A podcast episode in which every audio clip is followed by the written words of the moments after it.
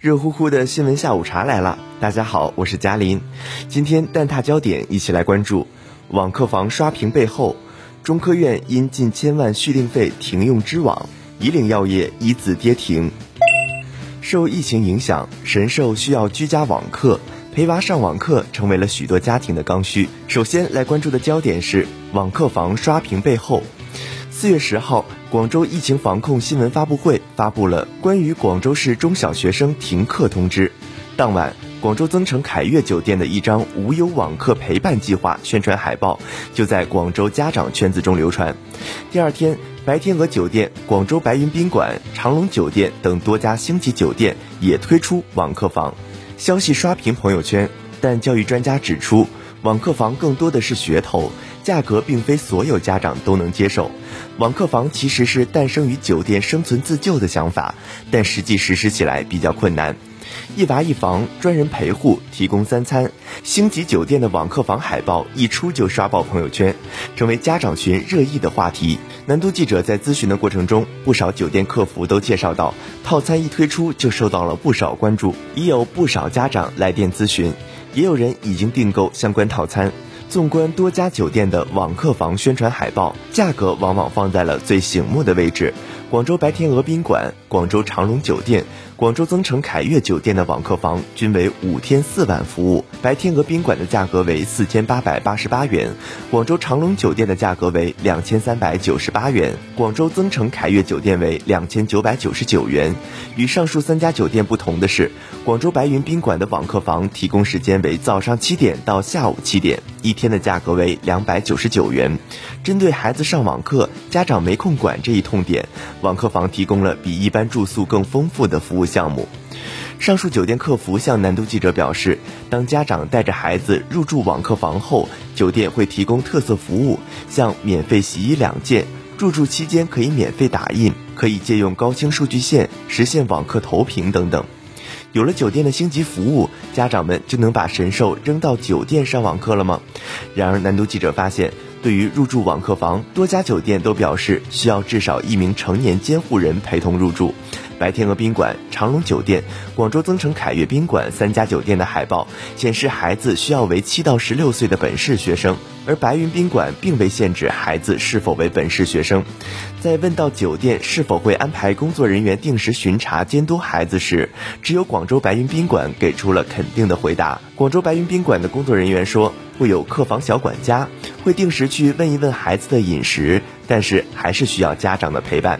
广州白天鹅宾馆和广州增城凯悦酒店都表示无专人监督学习，而长隆酒店的客服告诉南都记者，需家长来进行陪同。如果家长白天需要离开酒店的话，酒店暂时没有安排工作人员进行巡查监督。综合这些酒店的介绍，酒店推出网客房并非托管服务。尽管居家网课以来，部分家长被孩子折磨得不轻，但绝大多数家长都对网课房持观望态度。家长陈女士告诉南都记者，订了网课房，家长还要陪，相当于花钱换个地方上网课，实质并未改变。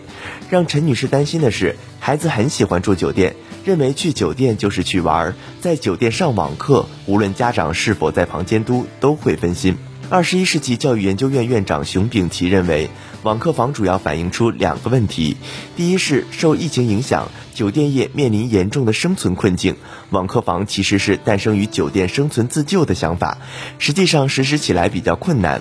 第二，在疫情防控的背景下。孩子在家上网课，面临着家庭的焦虑，因为孩子的自主学习能力、管理能力存在问题，而家长自己也有工作任务，所以目前看来，网课房其实是焦虑的体现。要解决网课房带来的一系列问题，熊丙奇建议，应当考虑如何在疫情防控之下为企业解困，如何为孩子居家学习创造条件。比如实行线上教学的地方，可能要鼓励企业允许双职工家庭父母其中一方在家里照看孩子，减轻家庭照顾孩子的负担。另外，如何调整居家上网课的教学模式，使其更加适合孩子，是当前所需要关注的问题。总体来看。网课房实际上是一种噱头，并不能够得到真正的实施和推广。接下来关注的焦点是中科院因近千万的续订费停用知网。近日，一则落款为中国科学院文献信息中心的邮件在网上流传。这封邮件指责知网近千万级别的续订费用和苛刻的续订条件，并表示因谈判无法达成一致，目前中国知网已暂停中国科学院对中国知网数据库的使用权限。四月十七号。中科院图书馆处某位负责落实此事的老师证实，网传的近千万级别续订费用和停用知网访问一事属实。中科院各大所正积极应对因停订知网带来的影响，自二零二二年四月二十号起停用知网数据库，以后会用万方和维普替代。查不到的文献可以用文献传递等方式。至于何时会恢复对知网的访问，该老师表示，目前并不确定，至少今年应该没有这个计划了。公开信息显示，中国知网是由清华大学、清华同方发起，始建于1999年6月，是以实现全社会知识资源传播共享与增值利用为目标的信息化建设项目。天眼查显示。中国知网项目所属公司为同方知网北京技术有限公司，该公司成立于两千零四年十一月，由 A 股上市公司同方股份百分之百持股。同方股份财报显示，同方知网主要从事互联网出版与服务业务，已形成中国知网门户网站，为用户提供中国学术期刊数据库和中国博硕士论文数据库等一系列产品。仅2020年一年，同方知网主营业务收入11.68亿元，毛利率高达53.93%。2021年上半年，该公司主营业务收入4.96亿元，毛利率达51.3%。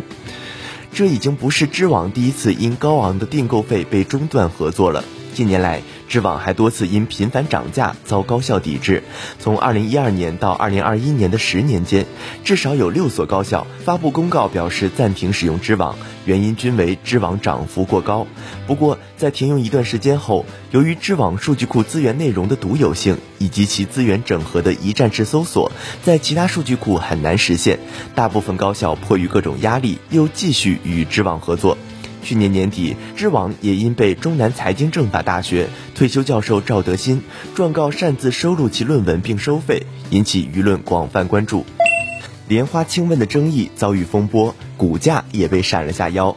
最后来关注的焦点是以岭药业一字跌停。四月十八号早盘，以岭药业一字跌停，封单超十万手，已连续两日跌停，中药板块下挫。消息面上，以岭药业此前表示，该公司从未在任何场合表示世卫组织推荐莲花清瘟。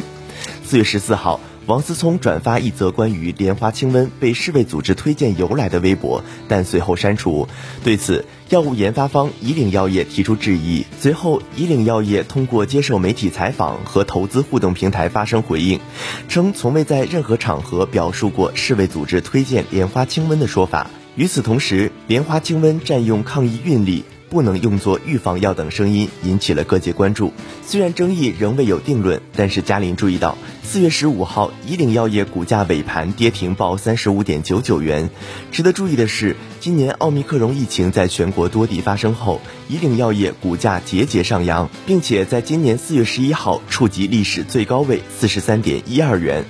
据了解，以岭药业股价上扬最主要的原因是新冠疫情持续下，莲花清瘟类药物可能会出现销售放量。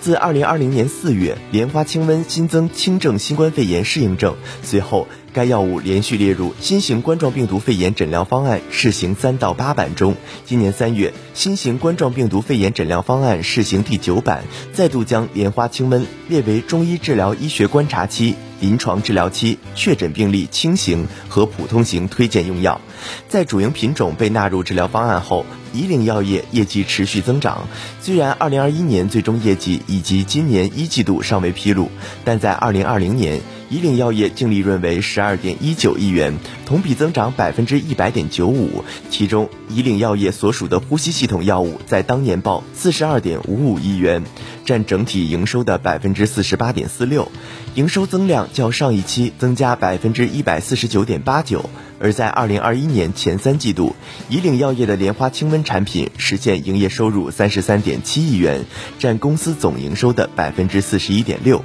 在产品拉动公司业绩增长的利好下，以岭药业的股价一直维持在每股十四元以上，直到今年再度上扬。不过，南都记者也注意到，目前最新披露的销售数据显示，莲花清瘟或许出现增长乏力的情况。去年第三季度，以岭药业净利润为二点六亿元，同比二零二零年同期下滑百分之十四点零二。不过，有业界声音认为，在今年疫情状况下，莲花清瘟或有所放量增长。